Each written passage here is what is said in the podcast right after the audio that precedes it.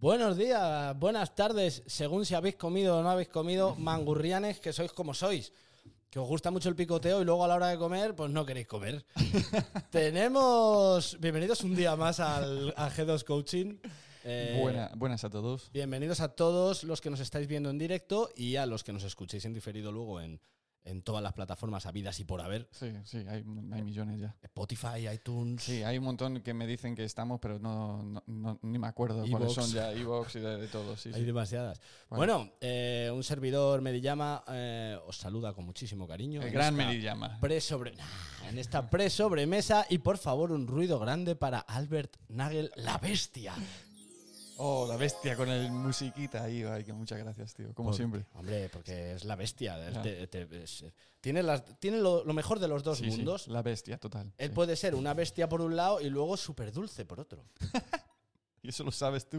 Es que, claro, como estamos solos hoy, ya nos conocemos mejor. Aquí pasan cosas. Bueno. calla.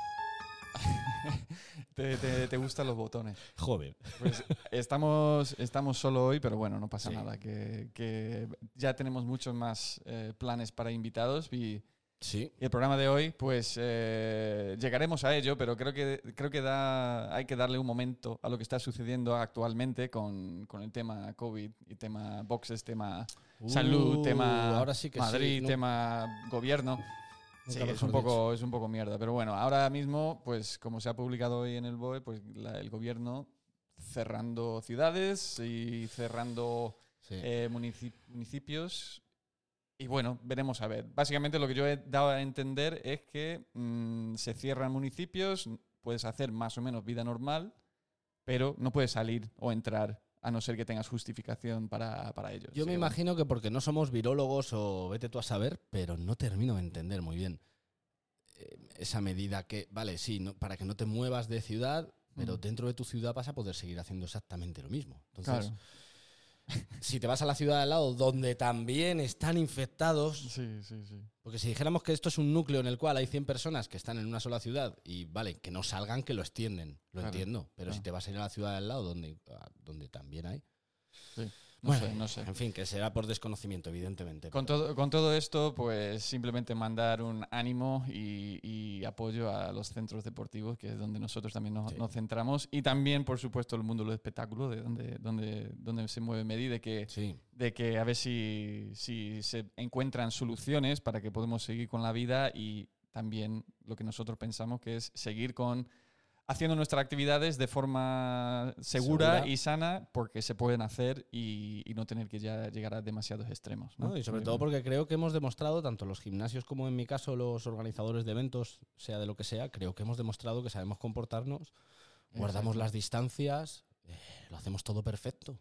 Todo lo que nos han pedido que hiciéramos, tanto vosotros como nosotros, está todo hecho con creces. claro. Y aún así parece que se levanta más la mano con otro tipo de cosas como son los bares y demás, con todos mis sí, sí. respetos a la peña de la hostelería y a los Claro. empresarios de la hostelería, pero si os dais cuenta, mi, mi mente conspiranoica siempre tiende a pensar que todo lo que adormezca al pueblo siempre va a venir mejor que todo lo que le haga eh, sentir bien sentir de otra bien, manera. bien. No sé, bueno. Pero no, bueno, me, quiero- no me quiero meter en el fango. no, no, vamos a, no vamos a darle demasiadas Claro, vueltas a la cosa, simplemente mandar el apoyo desde, desde todo aquí. Eso es. Así que bueno, empezando con el tema de hoy. Vamos, vamos a hablar de qué vamos a hablar. ¿Debes competir en CrossFit? Esta es la gran pregunta que nos vamos a hacer hoy. ¿Debes ¿O no? o no debes? Claro. ¿O cuándo? uno. Y bueno, Y luego, ¿y quién? ¿Quién debe competir en CrossFit? ¿Y por qué? ¿Y cuándo? exacto. ¿Y cómo? Dios, son ¿Y ¿Con qué frecuencia? Son Y- demasiadas preguntas. bueno, eh, ¿tú has pensado competir alguna vez en CrossFit, ya que llevas años Sí, haciéndolo? sí, ¿Lo, has- sí. lo has pensado? Sí, Yo, ¿tú no te acuerdas que yo llegué una vez ahí abajo y te dije, "Pf, yo creo que al de más de 40 o de 50 yo creo que llego? claro, se lo tomaría a broma, porque todo lo que digo se lo toma todo el mundo a broma. Y sí, sí, lo pensé, lo pensé alguna vez. Sobre Hmm. todo cuando estaba más en forma, más entrenando más de seguido. Más de seguido. Pero había algún, o sea, pero cuando, si vuelves a ese momento, por, o sea, ¿por qué viniste con esa idea? O sea, ¿por qué, si te acuerdas tú de cómo, qué, qué te hizo pensar, sí. pues yo creo que podía competir en eso? Yo creo que un poco por inercia y porque llevo to- llevaba toda la vida haciendo fútbol y si no boxeo. Ajá. soy competitivo. Quiero Sí, decir, no me vuelvo sí. loco con la competitividad. No, si pierdo no me, no me, no me estalla el cerebro. Ajá. Pero bueno, ya estás metido en ello, ya, ya te sientes cómodo, ya empiezas a notarte no solo suelto, sino que, bueno, de vez en cuando aquí en, en- entrenando en los WOD aquí de clase, ganaba alguno a la semana. eh, Ganaba entre comillas, ¿sabes? Que no compites Sí, con bueno, nadie, sí, con tus compis, pero de repente decías, joder, acabo de terminar el primero. Y decías. "Mm, eh". pues a lo mejor el picorcito ese de irme a una competición, el postureo, el rollito, el vivir la experiencia de, ¡hala, qué guay! La megafonía, el tal. Pues Sí. un poco por ahí decir, pues a lo- pero de manera informal, ¿eh? Bueno, pues a lo mejor sí que me gustaría ¿no? competir. Ese fue mi caso. Claro, claro. Es que, eh, o sea, primero no me acordaba de esto. Entonces, Ah, cuando eso estaba diciendo, yo, mira, viene genial para, Que no para me- lo que estamos tratando. No Porque, claro, en creo- serio. Creo que, creo que por, por norma general, lo que atrae a, cross, a los centros de CrossFit, ¿no? a lo que es esta disciplina, eh, son gente motivada, competitiva, que ha hecho deporte previamente, que han Sí. sido deportistas, a lo mejor han com- competido de alguna forma u otra.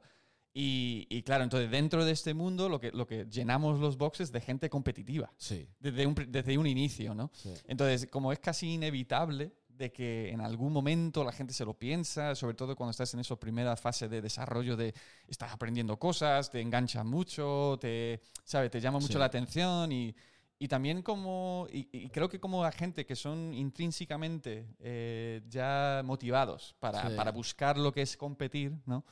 Eh, el CrossFit como que lo amplía más, porque te da como un montón de opciones eh, en cuanto a lo que, lo que podrías hacer, ¿no? Sí. Hay muchas competiciones, hay varias mm, categorías y demás, que eso ya lo, lo tocaremos en un momento. Pero creo que eh, para empezar a contestar la pregunta, ¿quién debe? Deberíamos afrontar eso primero. Y es decir, Sí. muchísima gente, seas y principiante o has- has- llevas tiempo haciendo CrossFit, viene de, de un historial ¿no? de, de competitividad ya, de- ya por sí. Boxeo, atletismo, fútbol, lo que sea. Y, y por eso también eh, esa motivación que saca, saca a la gente por dentro, es decir, pues ¿por qué no ir y seguir dando esos pasos de más hacia Claro. lo que es la competición? ¿no? Am, entonces, en tu caso, en este sentido, también, y me puedes contestar a ver si, si Sí. estoy, si estoy cierto en ello, y es, cuando ya llevas un tiempo haciendo CrossFit, en- encuentras motivación con esos conceptos. Es decir, quiero ir a demostrar lo que puedo hacer. Sí. Quiero ir a como picarme un pelín con, Perdón.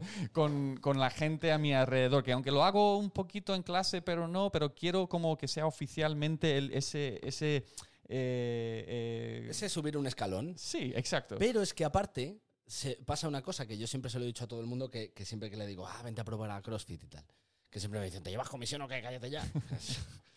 Eh, y es que en cuanto, o sea, la, la- la mejoría física que notas Mm.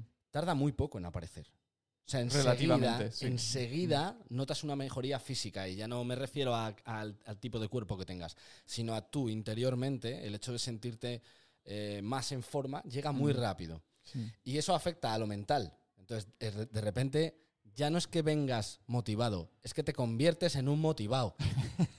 y quieres motivar a los demás y... y Ya eres un mo- sí. típico motivado. Sí, sí, sí. Sí, sí, pum, sí. que pan.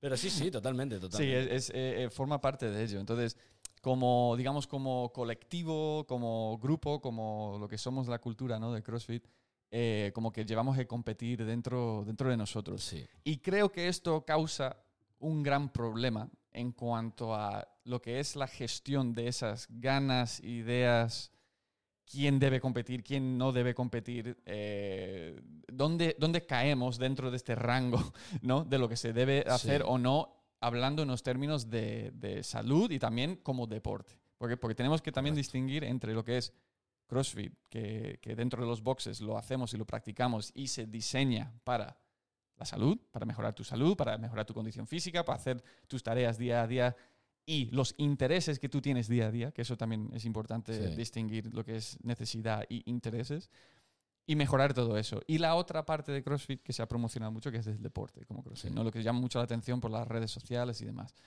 Entonces, eh, basándonos en eso, creo que, lo que el problema dentro de CrossFit es que mucha gente tira hacia la competición cuando no debe. ¿Vale? Y por eso yo quería sacar esta, esta conversación, porque Mm. igual soy un rompesueños hoy, ¿vale? Y todo el mundo me va a empezar a, a odiar, pero creo que como entrenador, como entrenador es mi, es mi deber, ¿vale? Hablar de... eh, creo que vamos mal orientados como por lo general en cuanto a gente que busca competir antes de tiempo, ¿vale? Entonces, em, Claro, pero ¿qué factores implican, en- o sea, eh, se ven implicados en que una persona tome malas decisiones a la hora de querer competir? Eh, perfecto, o sea, porque me lo has puesto en bandeja, ¿vale? Mira, lo que es eh, la persona que toma una mala decisión cuando busca competir o se está pensando competir, es la persona que no domina con total seguridad los movimientos que se piden en competición, ¿vale? Entonces, te pongo un ejemplo. Si tú puedes hacer mm, pull-ups y chest to bar y muscle-ups, ¿vale? Sí, Con una elegancia Vale. espectacular. si puedes hacerlo y yo te digo, Medi, hazte unos muscle ups, eh, tal, hazte unos chest to bar, hazte un squat snatch con este, este tipo de peso, y a ti no te causa ni la más mínima mm, duda, ¿vale? Sí. Eso es el tipo de persona que ya puede pensar, empezar a empezar, empezar a pensar en lo que es competir. Sí. Y lo que sucede es, muchas veces vemos a personas que no dominan técnicamente ni por fuerza, ¿vale? Que se requiere para ciertos movimientos, ya empezando a tirar por esa vía, Sí. ¿vale? Y, y como entrenadores, como dueños de boxes y como otros atletas, porque, porque hay gente que sí compite y, y- y con todo su derecho del mundo, eh, deberíamos mej- em, orientar mejor a estas personas, ¿vale? Claro, pero ¿no, ¿no crees que el problema en realidad no es la mala decisión que has tomado al querer competir, sino que viene de antes incluso?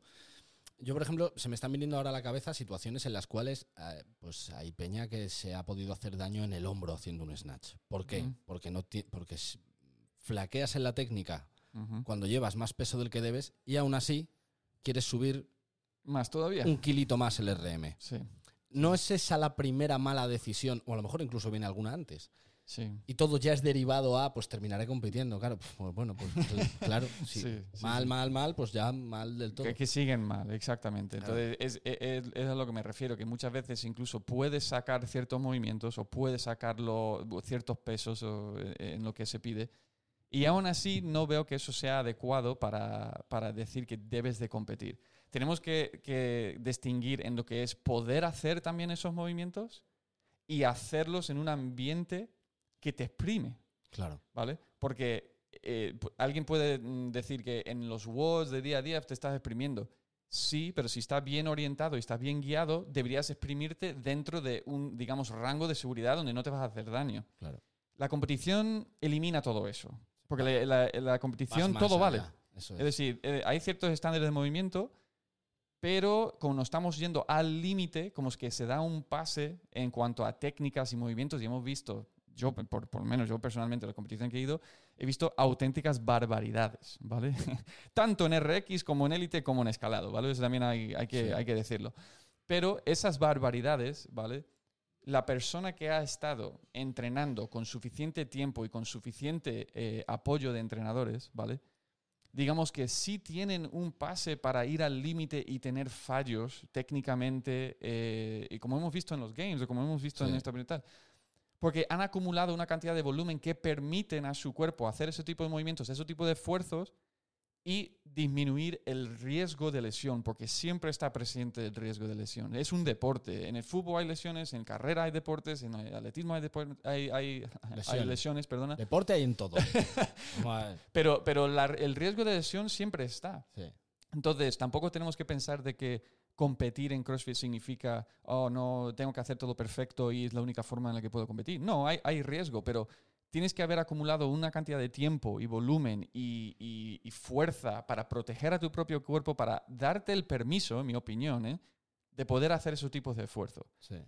Lo que vemos muchas veces es que hay gente que no lleva ese acondicionamiento, de que no lleva esa preparación, se lanza demasiado rápido en su evolución como atleta, ¿vale? Aunque, aunque quieran eh, eh, hacerlo o competir, se lanzan demasiado rápido dentro de lo que es un ámbito que solo le está perjudicando. Que solo exige el, el máximo esfuerzo y. Máximo esfuerzo y sacarlo porque lo que importa ahí es el Claro. crono o las repeticiones y ya está. Y no estamos vetando por el salud, sino es, es una competición. Sí. Entonces, eh, digamos que ese, esa decisión de, de competir y si debes competir o no, yo lo pongo en manos de los entrenadores que tienes en los boxes y, y quien te esté guiando. Si, tienes, si estás pagando una programación, sea que sea para prepararte para competir, habla con esas personas que te llevan y pregúntales según cómo te mueves, tus resultados, eh, tu estilo de vida, ¿vale? Muy importante. todo ese tipo de cosas, si lo- le- tu objetivo de competir eh, es algo que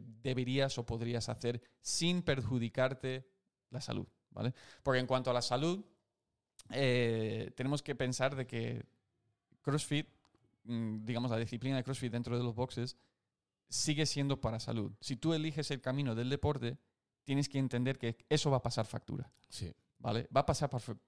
Alguien que hace boxeo, esto me parece muy, muy, muy gracioso, porque además lo sabes. El crossfit es muy lesivo, pero el boxeo no lo es. Te estás dando hostia en la No, cara. no. ¿no? Entonces, claro, no es lesivo, ¿no? Pero bueno, eh, me refiero como que eh, tú tomas la decisión de ser deportista en CrossFit, atleta de CrossFit Sí. para competir, y tú ya sabes que eso va a pasar factura. Yo en mi caso sé que lo que estoy haciendo como atleta no es sano. No, No, lo es, no lo ¿vale? es. No lo es. Cuando estamos hablando de si yo quiero vivir la vida más larga posible, más tal, tal, no lo es. Seguramente me estoy quitando años, ¿vale? Lo, Sí. lo entiendo, aunque yo no sé científicamente si eso está demostrado o no. Ya lo veremos, como CrossFit todavía es muy nuevo, ¿vale? Pero yo entiendo que no es lo más sano que yo podría hacer. Siempre ¿Vale? dicen, siempre dicen, perdón eh, por el ruido a los que nos estén escuchando, es que no termino de estar cómodo con el micro. Siempre dicen que cuanto más respiras, más vida te quitas, más te desgastas. Sí. bueno. Entonces, por lo tanto, yo creo que cuanto más fuerzas la máquina, más te desgastas. El, eh, la virtud Supongo, estaría. supongo que en, en cierto rango, como que Claro. deberías hacerlo a veces, pero no Eso todos los días, tal, ¿no? Un poquito de todo en Supongo que la virtud estaría en el equilibrio. Como siempre, como sí. siempre. Pero igual, por ejemplo, un boxeador, que es lo que estabas diciendo antes, eh, puede, puede entrenar de una manera comedida y boxear, hacer sparring de una manera comedida, y el que decide competir, ese, ese va a estar 8 o 10 horas en el gimnasio diarias con una alimentación, con unos complementos, con un castigo al cuerpo espectacular. Que Claro. es exactamente lo mismo que en CrossFit. Exacto, Al final, si decides ser deportista de élite, lleva unas consecuencias. totalmente. Y es así. Y lo, puede- y lo puedes ver en muchos deportes, eh, atletas, deportistas que se han jubilado, que tienen un mogollón de problemas. Sí. O sea, un montón. Eh, yo que vengo de Estados Unidos, ves a los de fútbol americano o los de rugby y están hechos polvo, ¿vale? El CrossFit quizás tenemos unos hábitos y unas formas de hacer las cosas donde creo que no vamos a llegar a ese punto. Pero veremos a ver lo que pasa con un atleta de élite dentro de unos 20, 30 años, cuando tienen 60, 70 años, cómo están físicamente. Sí. Habría que verlo, habría Sí. que verlo. Yo tengo esperanza de que no van a estar destrozados, pero no creo que sea lo mismo que la persona que se ha moderado y se ha tomado un camino de tomárselo todo para mejorar su salud y ya Sí, está. con No, no calma ya rendir está. al máximo un Ferrari, ¿no? Eh, lo, pones a, lo pones a máximo y está muy guay porque llega a unos niveles de, de performance que Sí. flipas, pero no creo que un Ferrari dure Die- diez años. 10 años, eso más como un diésel, un... Una, carrera de una carrera de fondo Eh, exacto. antes que un sprint. Un deportista de élite hace sprint. Total, totalmente. Corre contra el tiempo, corre contra sí mismo, corre contra los demás. Eso es. Pero en cualquier, en cualquier deporte estoy hablando. ¿eh? El caso es siempre correr a tope contra todo. Contra Eso. absolutamente todo. Claro, pasa factura, evidentemente. ¿Hay beneficios de competir? Por supuesto, y creo que mucha gente busca lo que es la competición por esas razones, motivaciones, le gusta exprimirse, que, también forma parte de esta cultura y yo lo comparto en, e- en ese sentido, pero tenemos que ser conscientes de lo que eso significa para nosotros a nivel salud y de cuerpo. Así que bueno.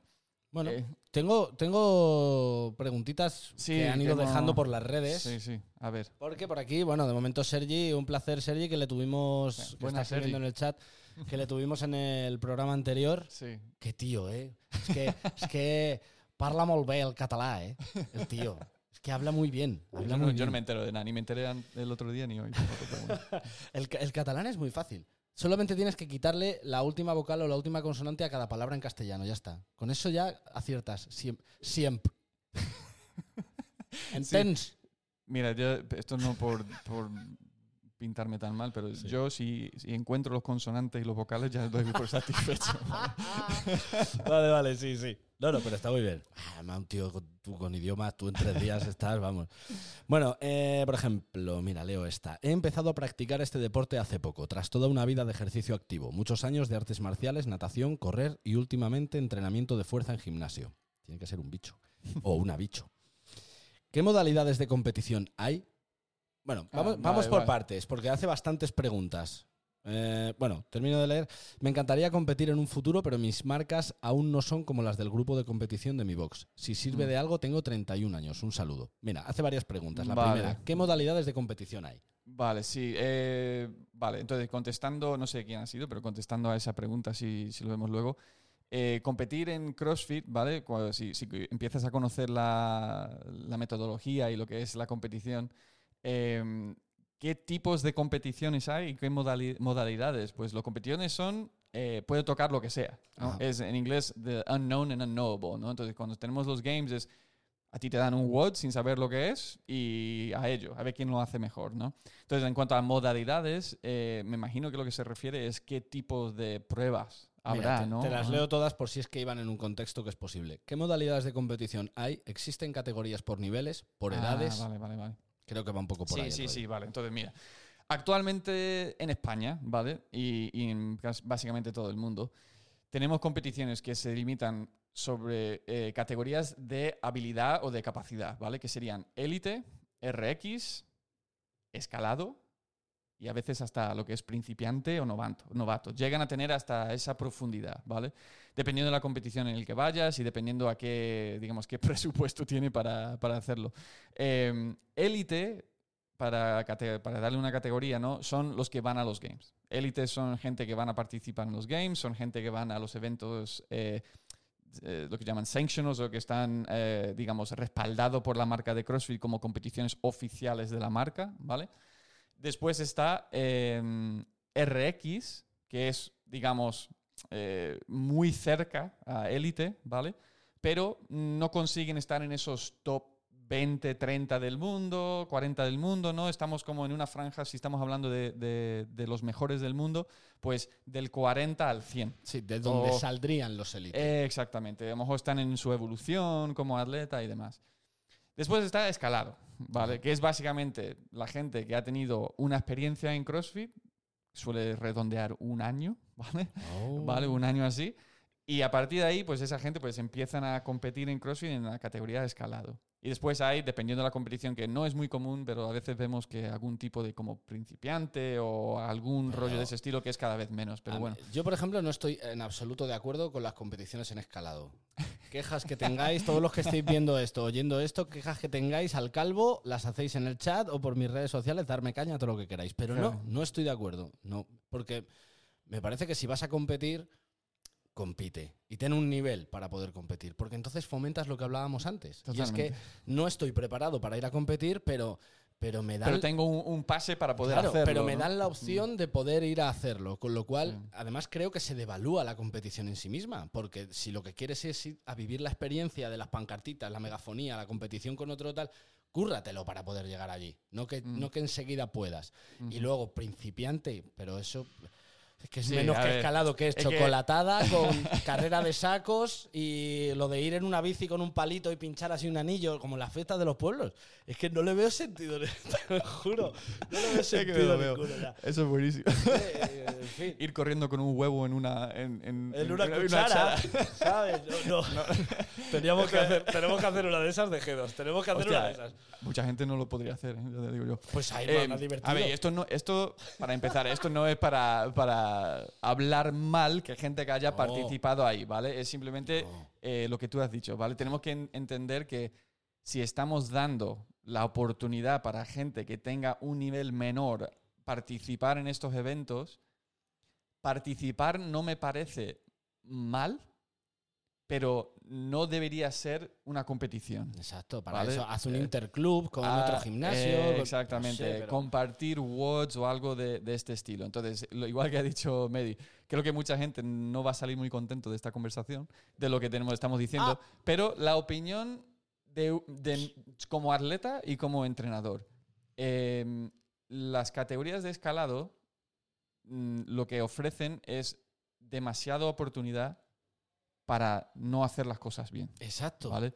Em, creo que lo, lo que has dicho tiene sentido y, y- y lo comparto. Y es que si vamos a considerar el deporte de CrossFit en serio como un deporte de verdad, porque todavía no se considera como tal. Nosotros que vivimos dentro de este mundo decimos que sí, pero de fuera no se ve así. No, porque desde fuera hay como se ve como mucho negocio más que deporte, como mucho. Eh, exacto, sí. Entonces, si, si queremos dar ese paso de que eh, CrossFit sea un deporte que se respeta, que se vea en la tele, que, que- Sí. que sea eh, una cosa, no quiero decir olímpica porque eso ya es otra cosa, pero digamos de ese nivel, ¿vale?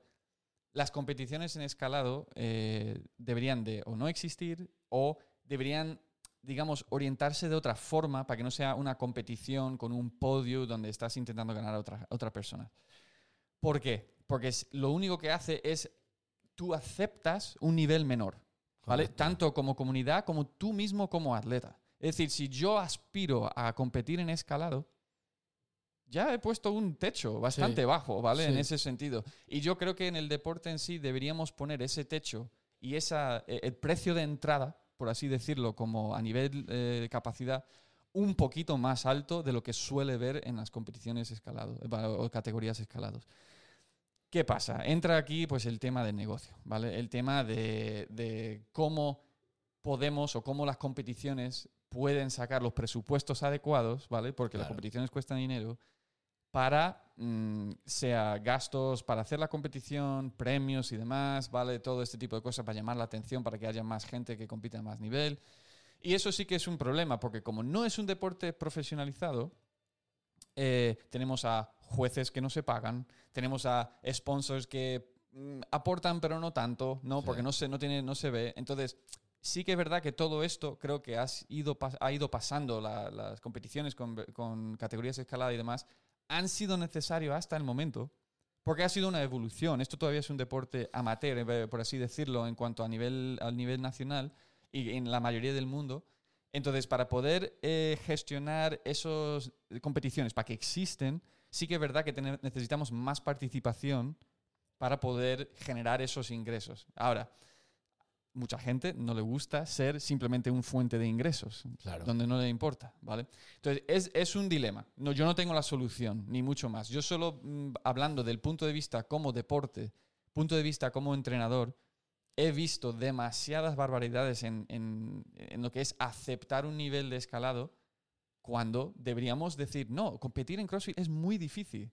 Es muy difícil. Tú no dirías a una persona que fuera a intentar competir en, no sé, eh, en la MMA, Exacto. ¿sabes? A no ser que ha llevado un tiempo, ¿no? Entrenando para que sepas que Claro. no se va a morir, Claro. ¿no? Y eso, digamos, es un extremo mayor en cuanto a lo que sucede a nivel físico, que, que puede pasar algo. Sí, pero, Pero, pero, es pero, válido. pero, pero, ¿sabes? No sé por qué aceptamos un, un- una versión menor cuando Pues- deberíamos tener en cuenta la salud de las personas Pues yo y lo que sí, son capaces y de es hacer. porque todo es dinero.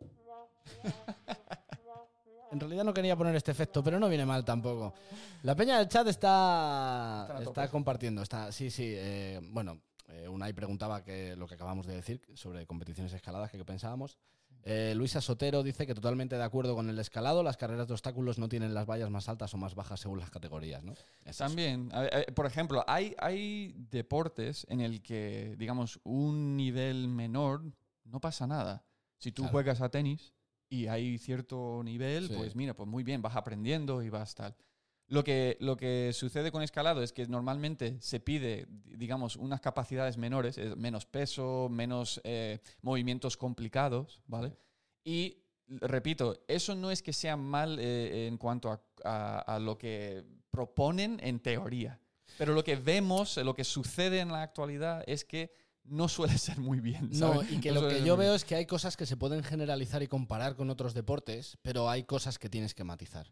Y cuando estás eh, intentando, o sea, una competición de CrossFit requiere una capacidad atlética, incluso cardíaca, diría yo, porque yo creo que el, el secreto de, de, de Froning pues debe ser que tiene un corazón que le ocupa tres pulmones.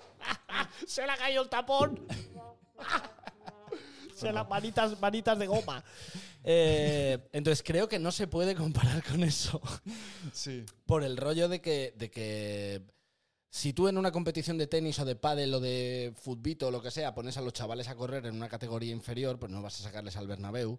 Pues vale, pues van a jugar al fútbol y el riesgo de lesión está, pues que te den un palo y te. Ay, el tobillo, lo que tú quieras. Pero aquí Sí. en este caso es me tiro 50 kilos a la cabeza y a lo mejor me parto la cabeza porque Sí, se me eh, dobla un codo o lo que sea. Exacto, es que la naturaleza. la- perdona que te he cortado. No, no, por favor, por que la, favor. la- la naturaleza del deporte es, e- es un deporte, digamos, de dolor. Sí. ¿Vale? Es un, eh, me refiero de dolor y por qué digo eso, que la gente me va a machacar con esa frase. Pero básicamente es, yo estoy llegando a mis límites físicamente. El deporte se, se trata de llegar a tus límites, límites físicamente. Cuando tú ves a gente corriendo maratones o ultramaratones y lo ves que llegan a, a- a la final y que se están, ¿sabes? Mm, Casi cayéndose. Sí. eh, eh, los deportes de fondo de ese tipo son también mm, deportes de dolor. Es decir, Sí. ¿cuánto puedo aguantar este malestar? ¿Vale? Sí. Porque al final nuestro cuerpo pues es así, ¿cómo lo gestionamos? Entonces, cuando se trata de eso, estamos hablando de que aumenta muchísimo el riesgo de lesión. Sí. Y no deberíamos hacer eh, eso con aceptar una, una cantidad, un estado menor de capacidad. Correcto. Porque creo que es eh, muy importante para la salud de las personas y fomentar el deporte, como hemos tocado antes, de que no, el estándar es este. Y si no lo cumples, lo siento. Entrena. Y ya está. Am, Y déjate de competir. y- Primero y- y entrena. ya está. Y, y- bueno, y, y ahora ya po- podemos entrar en por qué quieres competir y, y en cuanto a qué es, qué es tu razón por querer competir. Y bueno, eso es un, eso es un mundo también. Pero ¿Por- bueno. ¿Por qué quieres competir, alma de pollo? Daniel Ramírez dice en el chat, tampoco hay regulación eh, en cuanto a capacidades de los participantes y se repite en muchas ocasiones gente muy preparada contra gente empezando a competir. Bueno, Sí, ah, vale, es- esto, es- esto también es un tema Sí. en el mundo lo que llamamos los RX que se meten en escalado. Eso sea es. por ganar o sea por lo que sea. Eh, bueno, eso ya, pues que, es que eso es muy difícil de regular, pero en cuanto a tú como persona, como atleta, ¿vale?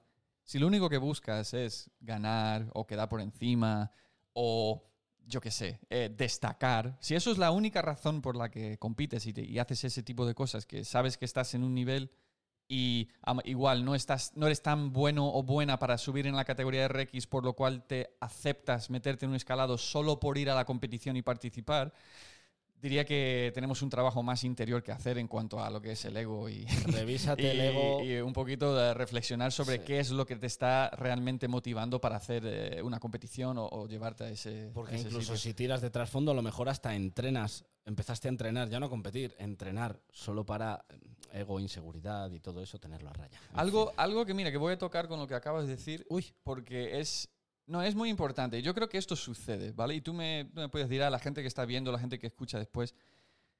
Yo creo que mucha gente busca la competición porque piensan que si voy a por lo que es competir y entreno de forma para competir, voy a parecerme físicamente a la gente que compite, ¿vale? interesante.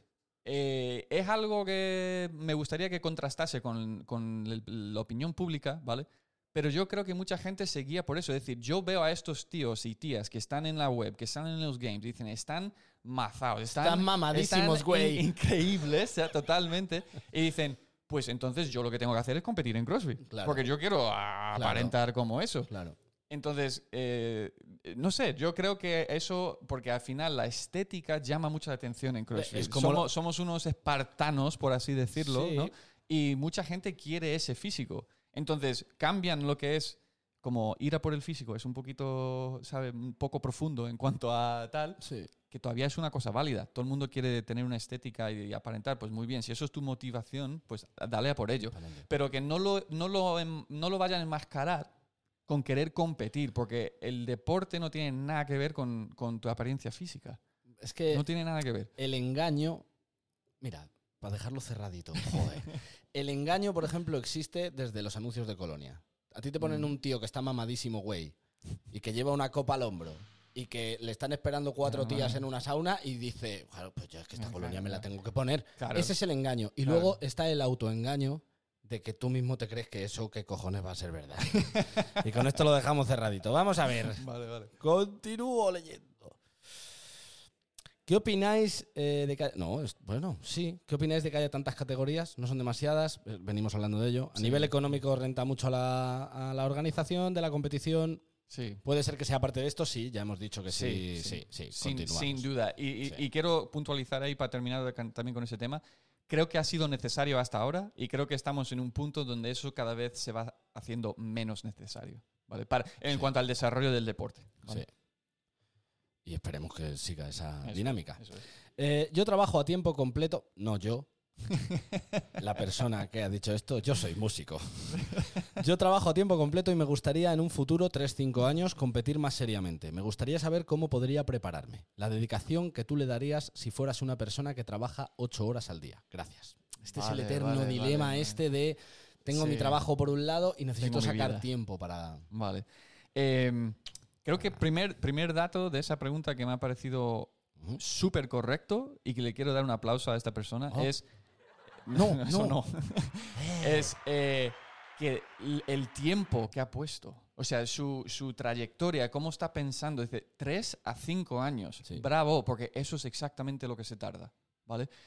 Eh, te pongo mi ejemplo personal. Yo llevo, pues, en nivel como competitivo, eh, buscando competir en CrossFit eh, cinco años, ¿vale?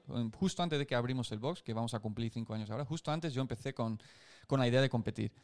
Y yo era como muchos pensando, ah, buah, esto, eh, ¿sabes? Ya, ya tengo, tengo 80 de snatch, soy una puta máquina, yo me puedo apuntar a todo, voy a arrasar con todo porque además soy americano y tal. No, y para adelante. Ni de coña, ¿vale? Me llevé una buena hostia. La primera clasificatoria que me, que me hice aquí en España pensando que yo era mm, de lo, de lo más y era de menos de lo de menos, ¿vale? Porque hay, hay que reconocerlo y, y- y darte cuenta de que las cosas no son tan fáciles como parecen. Claro. Entonces, esta persona se está planteando tres a cinco años de trayectoria para competir dentro de ese tiempo.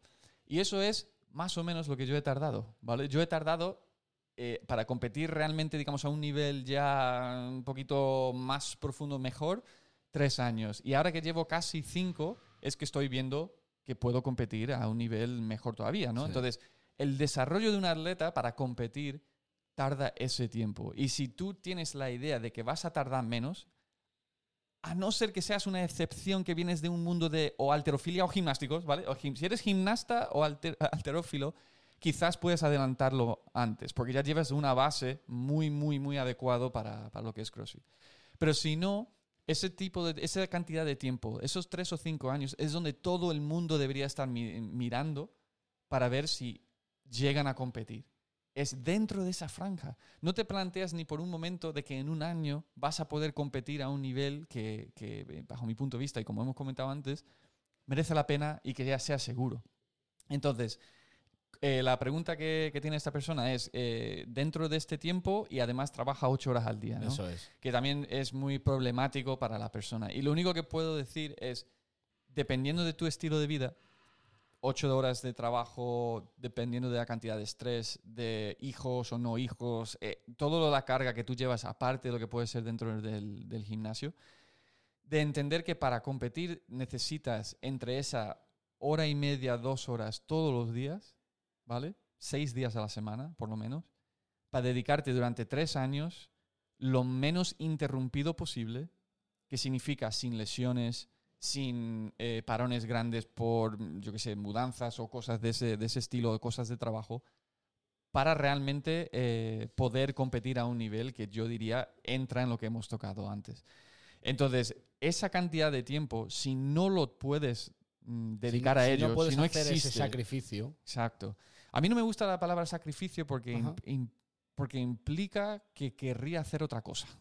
Ya, connotación Vale. negativa. Eh, sí, como que si yo estoy sacrificando y tengo que venir a entrenar dos horas al día y prefiero estar en el sofá jugando videojuegos, no lo hagas porque no vas a llegar a lo que es esta, este objetivo, ¿vale? Si, si, ese- si eso es un suplicio, ¿vale? Si eso es un problema, entonces no estás orientado psicológicamente para, para llegar a competir en este deporte. Entonces, eh, puede ser un sacrificio, sacrificio, por ejemplo, no comer la galleta cuando quieras y tal. Eso, digamos, le doy un poquito más de pase. Pero si tu preferencia es hacer otra cosa y no estar entrenando, competir no es para ti. ¿Vale? Entonces, en, en ese, en ese sentido, eh, ¿qué se requiere y cómo plantearía yo esa trayectoria de tres o cinco años? Es eh, empezar con primero saber que tienes el tiempo para hacerlo de forma interrumpida, cuidarte sobre todo tu calidad de movimiento, que soy un cansino con ello, pero tanto en las gimnásticos, en barra de alterofilia y en todo, todos los movimientos hay una calidad de movimiento necesaria para poder ser eficientes, rendir más y protegerte de, lesiones. Dentro de todo eso, empezar con esos fundamentos desde, desde una base y entender y ser muy paciente de que vas a tardar mucho tiempo en desarrollar las capacidades para competir a un nivel adecuado o, o posiblemente meterte en incluso en competiciones nacionales de España, que aquí tenemos un nivel Un de la hostia. eh, cuidado. Tenemos un nivel Oh. de la- de la hostia y, la- y creo que lo deberíamos reconocer cada vez más porque Sí. no, no se dice tanto. Todo el mundo piensa que estamos haciendo trampa, pero no, o sea, es así. Somos una cantidad de buenas atletas, tanto chicos como chicas. Y para llegar a competir dentro del nivel de, de España incluso, eh, es difícil. Te hace O falta sea, es muy difícil. Esto, eh, esto es otro tema y, y, eh, yo qué sé, que esto, mira, me sube, me sube la emoción con Dale, estas dale, cosas. dale. Pero es que, mira, CrossFit como deporte se ha ido evolucionando a lo largo de los años, ¿no? Y hemos visto, los últimos games que hemos visto cosas que hace 10 años no hubiéramos visto jamás, que son una pasada, Sí. ¿vale? Tenemos que pensar de que toda esta evolución de deporte se está progresando cada año, ¿vale? Entonces, una persona que está planteándose competir dentro de 3 a 5 años tiene que entender que el estándar no es el que es ahora Es sino el estándar es lo que va a ser dentro de tres o cinco, cinco años. Se dice, ¿vale? Según gente mucho más experto que yo, de que por, por media, ¿vale? Todos los atletas que estamos compitiendo y que seguimos compitiendo y que vamos evolucionando con esto, evolucionamos o mejoramos como un 5% al año Al año. al año, ¿vale? Entonces, imagínate, no pienses tanto como en un RM, pero si no, eh, por ejemplo, si haces un WOD, lo puedes mejorar por un 5% año tras año. Comprendo. Eh, de algo, tiempo, algo más global. Sí, o más global, se enfoca en todo, ¿no? Como hay tanto en CrossFit, pues tenemos que mirar como el- el- el- la, la imagen global o la, la vista global de que lo es todo lo que tocamos y por lo general se mejora un 5%, ¿vale? Entonces, si esa persona mejora solo un 5% cada año y ahora mismo está, digamos, en, un- en una versión escalado o está en un nivel escalado, como el resto de la gente también va mejorando 5%, no va a entrar. Claro. No va a entrar en eso, porque lo que estás es simplemente siguiendo Claro. la evolución. Entonces tú tienes que mejorar un 7, un 8, un 10%, ¿vale? Y por eso es tan necesario el tiempo, porque la única forma de hacerlo es entrenar un tiempo, ¿vale? No demasiado, pero un tiempo que es tocar todos los componentes que, que es este deporte y recuperar lo suficiente, comer lo suficiente bien y no interrumpirlo. Es decir, sobre todo lesiones y sobre todo cosas externas a- en la vida. Mantener la progresión. La progresión, para mantener esa progresión, porque todo eso es, son efectos compuestos si no se interrumpen. Si, te- si se interrumpe con lesiones y demás, no vamos a poder desarrollar eh, igual. ¿no? Entonces, esa mejoría que se está buscando año tras año tiene que ser mayor. ¿vale? ¿Cómo lo consigues para esta persona? Mm, volviendo a la pregunta, ¿no? Es primero asegurar de que tienes el tiempo para ello y que tienes todos los recursos para apoyarte en ello, tanto económicos como de familiares, emocionales y demás, que pueden apoyar este proyecto que es competir a largo plazo.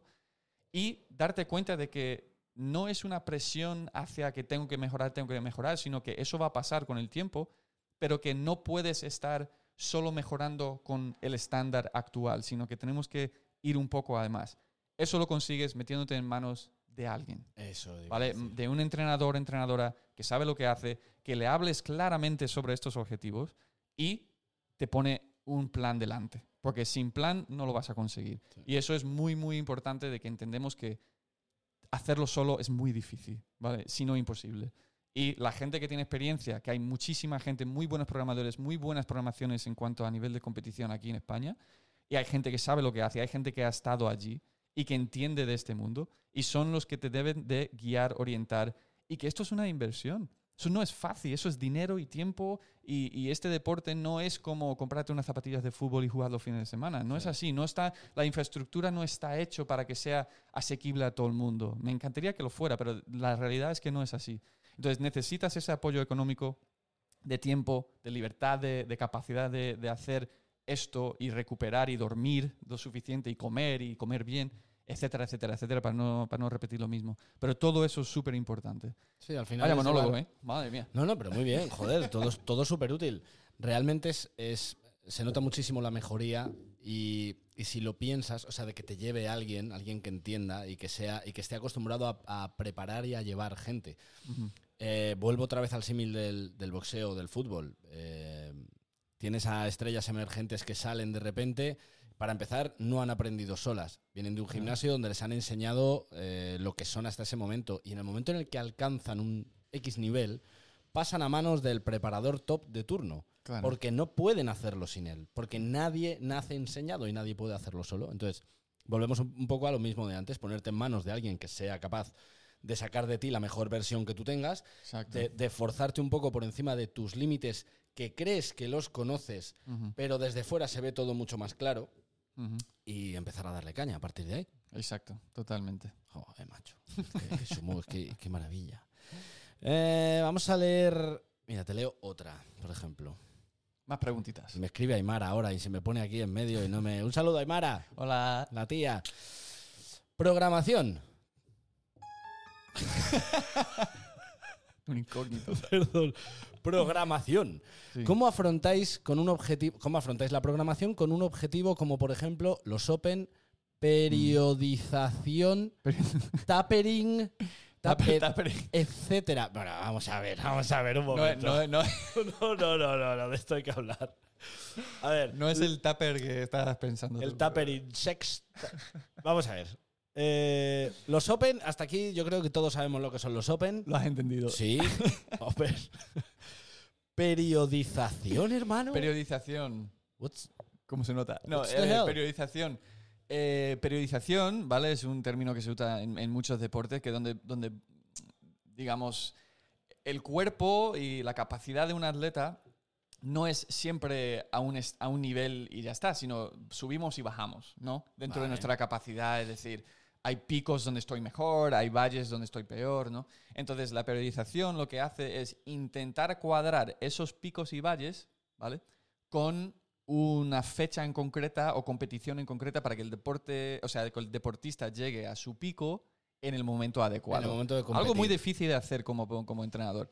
Y como atleta, pues tu mente se te hace un caos. Pero sí, eso es lo que, lo que, lo que dicen cuando dicen per- periodi- periodización. ¿vale? Periodización. Sí, de que esos valles, picos y valles vayan coincidiendo con datos o días, fechas, perdona, importantes en tu, en tu, ¿cómo se dice?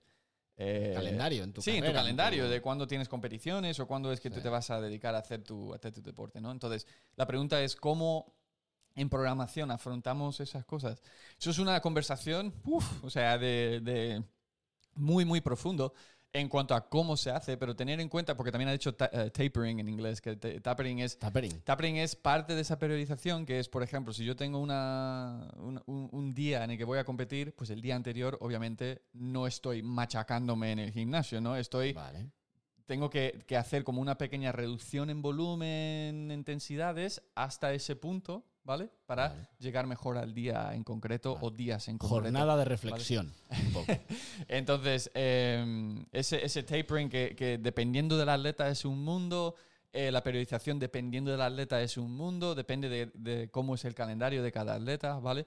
Entonces, eh, por, por no profundizar demasiado en eso, porque ya te podemos estar dos horas hablando de, de este tema, eh, de cómo lo afronto yo personalmente en mi, en mi forma, o sea, cómo yo entreno personalmente o con la gente en el que llevo, según sus objetivos, eh, es, por ejemplo, el Open el mejor, ej- me- mejor ejemplo. ¿no? Tenemos el Open en febrero. El Open son cinco semanas normalmente, que ya veremos cómo pasa este año, pero es cada semana un WOD, ¿vale? Y de esos cinco WODs se sacan los top 20, 30 del mundo y van a los Games, ¿vale? Entonces, es una fecha súper importante en el mundo deportivo de, de CrossFit. Tanto para ir a los Games, tanto para otras competiciones que también utilizan esos cinco WODs como clasificatorio para ir a sus eventos. Eventos como Wodapalooza, eventos por todo el mundo, ¿vale? Sí. Entonces, por ejemplo, eh, yo ya he empezado la preparación del Open. Es octubre, ¿no? Mucha gente incluso ha empezado antes, pero yo ya he empezado mi preparación para octubre. Eh, se afronta con lo que es esa prueba en sí, ¿vale? Según el formato que tiene que hemos conocido hasta ahora, que sabemos que son ciertos tipos de eventos, ciertos tipos de pruebas. Por ejemplo, en un Open no te van a meter natación, porque no lo puedes grabar, es muy difícil de...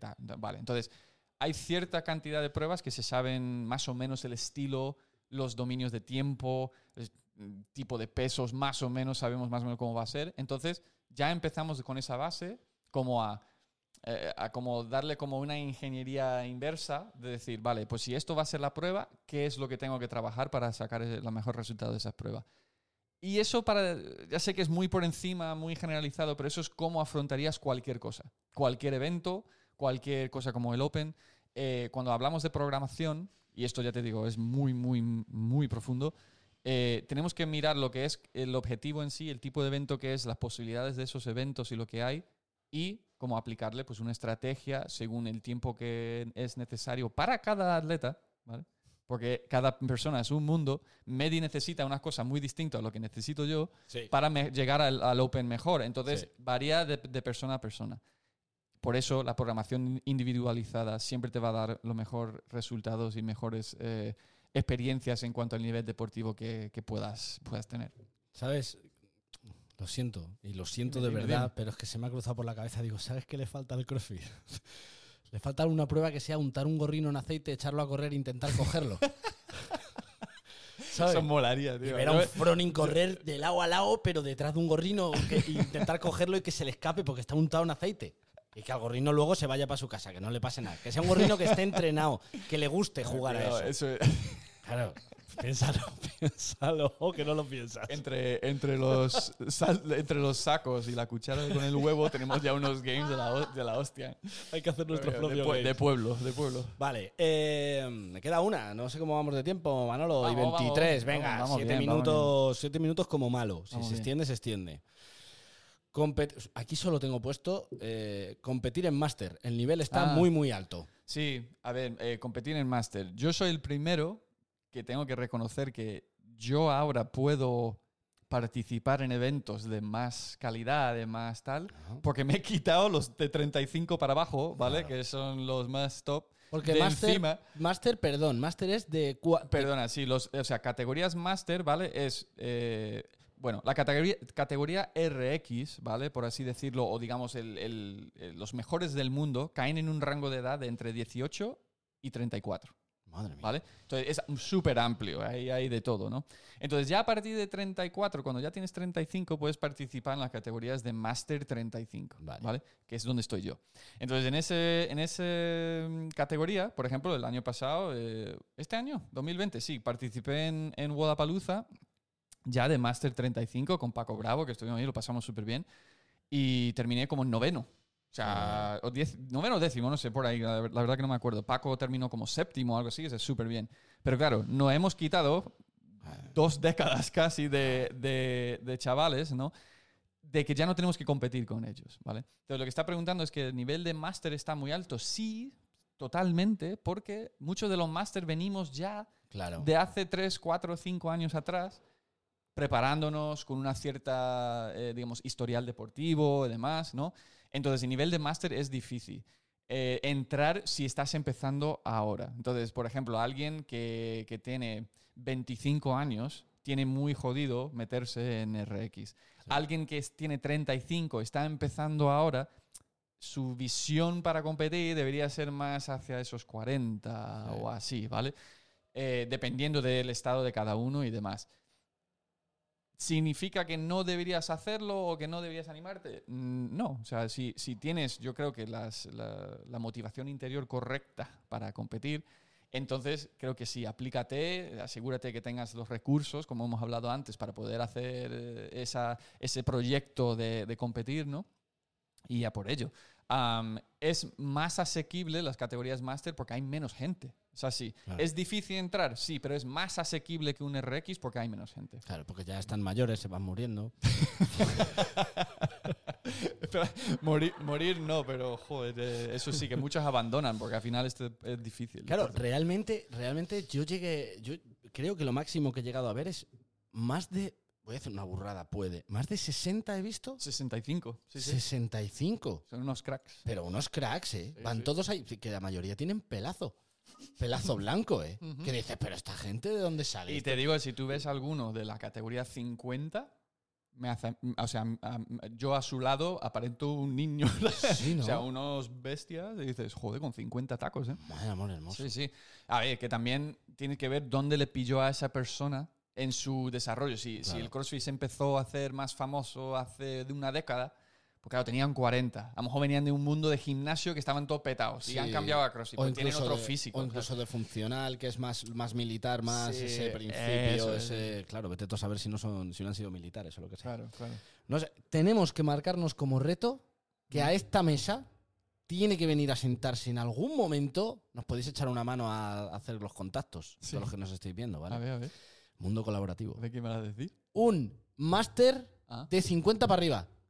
Ah, pues sería la hostia. Que haya competido, me da igual cómo haya quedado. De, de hispanohablante. Eso va a ser más difícil. O no, puede ser. Conozco uno americano. Si tú, no te preocupes, si yo sé inglés.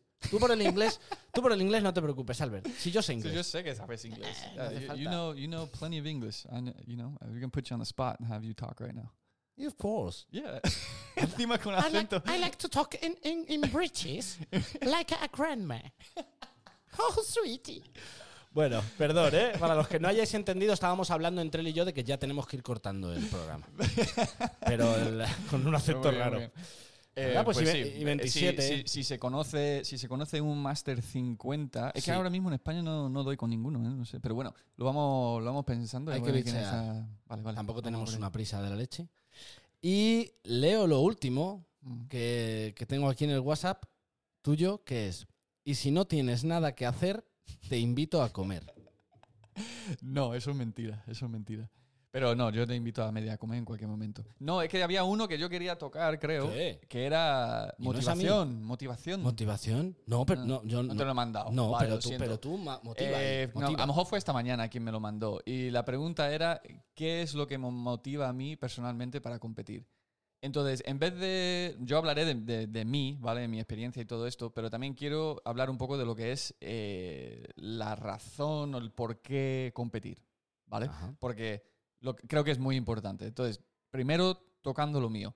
Eh, cuando yo, yo, como tú, siempre he sido competitivo, he hecho mucho deporte, me ha, me ha atraído y de un primer momento yo caí como en esa trampa o en esa, en esa idea de decir, pues esto para ir a más, quiero competir porque además mm, soy la hostia, tal, no sé qué.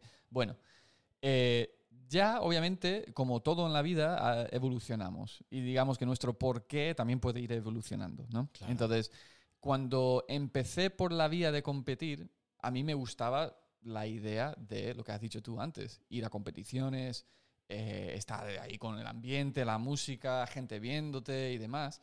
Y con el tiempo eso ha ido cambiando. Am, obviamente yo aspiro a hacer lo mejor que puedo, ¿vale? En cuanto a nivel deportivo, porque cuando me encuentro dentro de esa situación, cuando me encuentro dentro de, de la arena, de, de lo que es el escenario, de lo que es la competición, y esto me puedes también acompañar con tu opinión en ello, algo se enciende ¿no? En- dentro, dentro de mí, eh, siento miedo, siento ansia, siento como una cantidad de emociones que me hace sentir como súper vivo, Sí. pero súper vivo.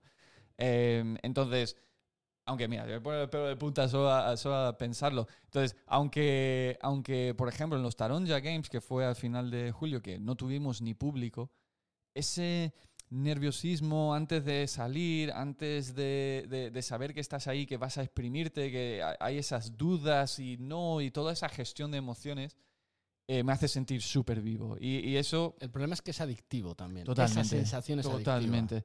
Entonces, en- en- y por eso creo que mucha gente experimenta lo mismo, ¿no? Sí. Entonces, eh, digamos que eso me encanta y, me- y lo, y lo vivo a tope. Y aunque no gane, porque ganar da lo mismo, es simplemente estar en ese momento de reconocer que lo estás, vivir el momento lo más presente posible y también, en mi caso, es una cantidad de gratitud de poder seguir haciéndolo, ¿vale? Eh, todo eso, eh, eh, digamos, es lo que siento cuando compito y una gran parte de la motivación, si lo quieres llamar así, por, por hacerlo. Lo que sucede es que esa, esa sensación, ¿vale? No lo tenemos día a día, No, claro. no lo tenemos. Entonces, practicar y esforzarte los días que no quieres ni levantarte, cuando estás mal, cuando las cosas no salen, tenemos presente dos, para mí dos cosas. Que soy un sortudo y privilegiado de la vida de que puedo hacer esto y dedicarme a ello.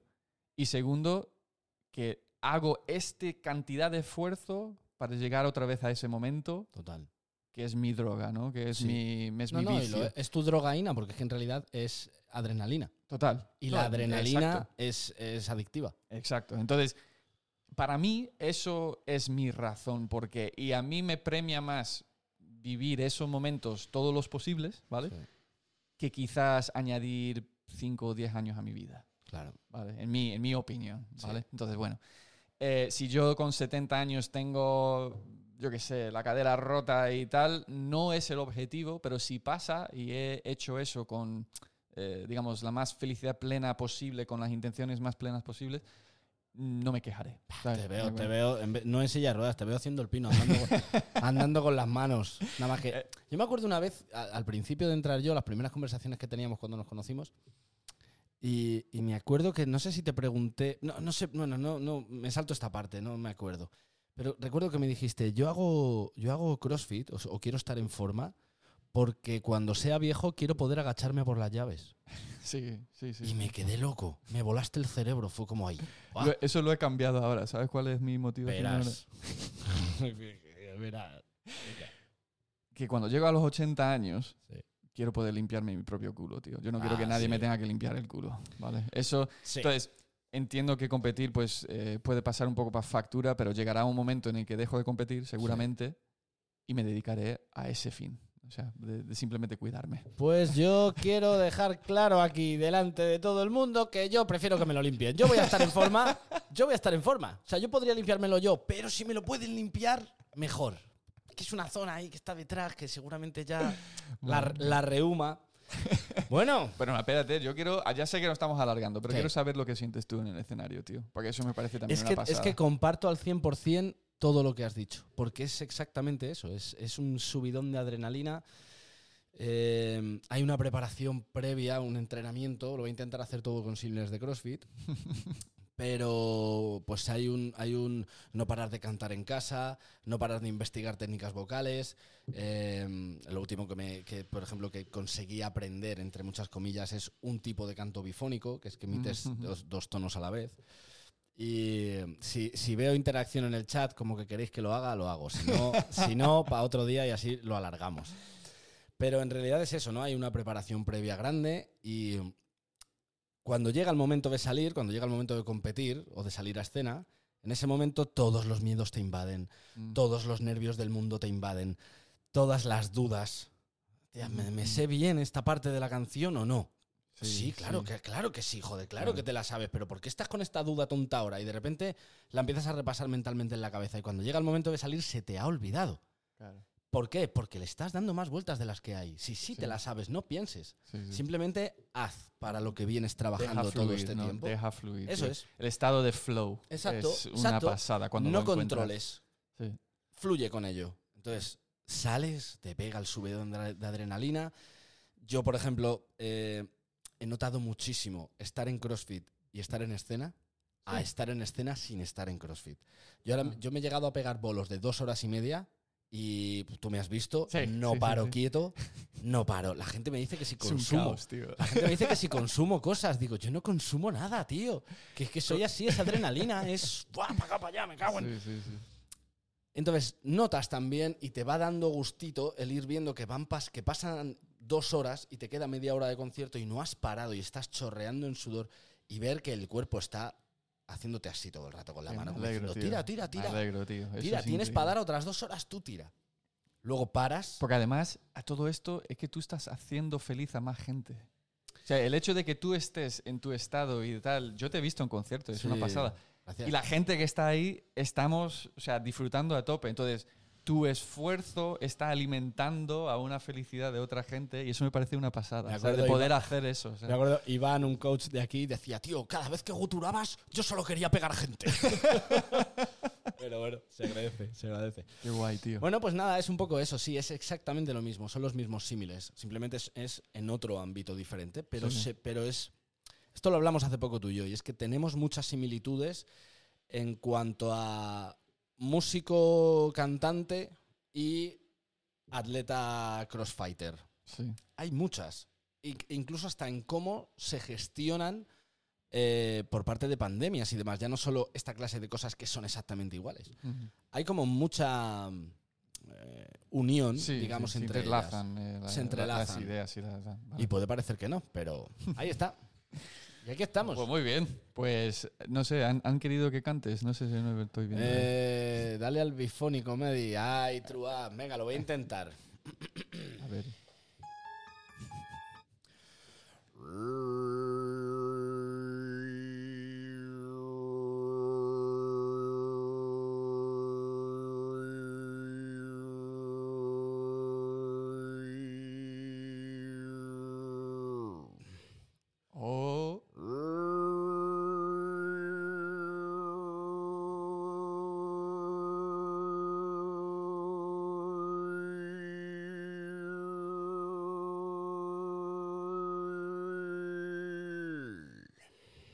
podría seguir, pero esto es un podcast de CrossFit.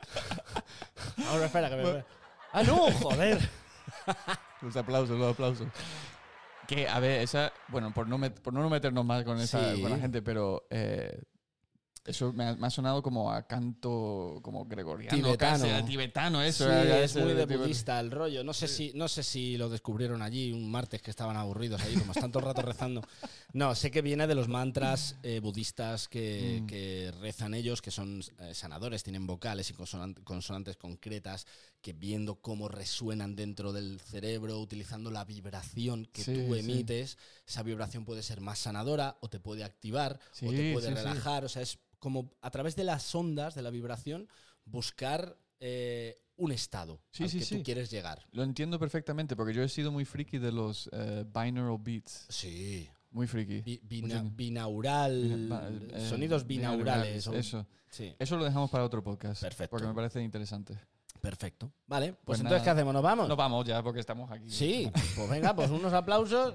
Muchas gracias a todos otra vez por estar aquí con nosotros, ¿vale? Lo de siempre, eh, likes, comentarios, suscri- suscripciones, lo que sea, ¿vale? Para nosotros saber que te gusta este tipo de contenido, ¿vale? Más que nada. Eh, puedes encontrar a Medi por las redes sociales como arroba mediyama, ¿vale? Con Y. Eh, y yo soy un pesado que no voy a decir lo mío, así que bueno, que lo podéis encontrar a mí, ya sabéis dónde. Ay, Así tío. que nada, un feliz ju- jueves a todos. Correcto. ¿Vale? Y, y Nos nos, vemos la, jueves. la próxima, el próximo jueves. A ver un momento que quiero saber. ¡Ah, mira qué bien! ¡Adiós! Hasta luego a todos. Pasad buen día. All right. All right.